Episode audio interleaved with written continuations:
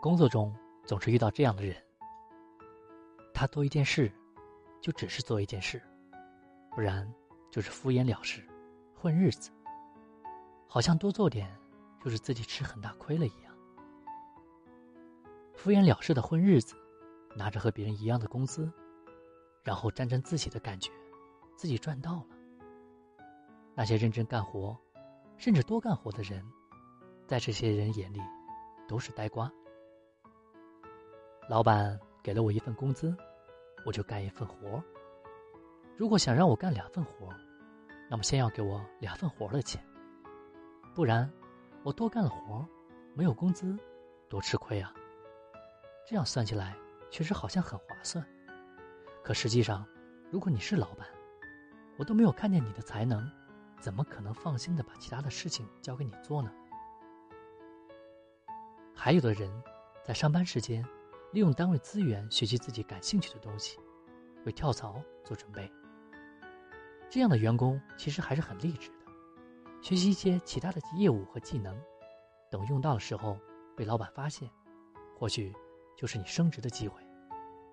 可是，为了争取多些自己的时间，竟然敷衍自己本职工作，理由是，现在老板也不看重我，我何必累死累活呢？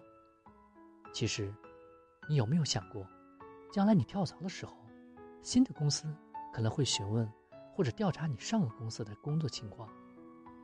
一个不能把本职工作做好的人，实际上是一个专业素养欠缺，或者是缺少责任心的人。新的公司也会担心你来到这个公司，可能也只是一个跳板。辛辛苦苦培养出来的人，最后为他人做了嫁衣。这个世界上没有白费的功夫，但凡你做了，一定会有收获。可能不是立竿见影，但是将来的某个时候，一定会有用。说不定还会在最关键的时刻，成为你的一个助力呢。任何事情，只要是你做的，既然都要花费一些时间，何不就用尽全力呢？敷衍的时间没有任何意义。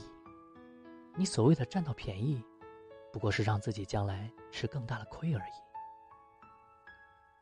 青春逝去，就不会再来；时间流逝，也无法重来。不要在应该努力的年纪随意挥霍，然后在精力不足的年纪拼命努力。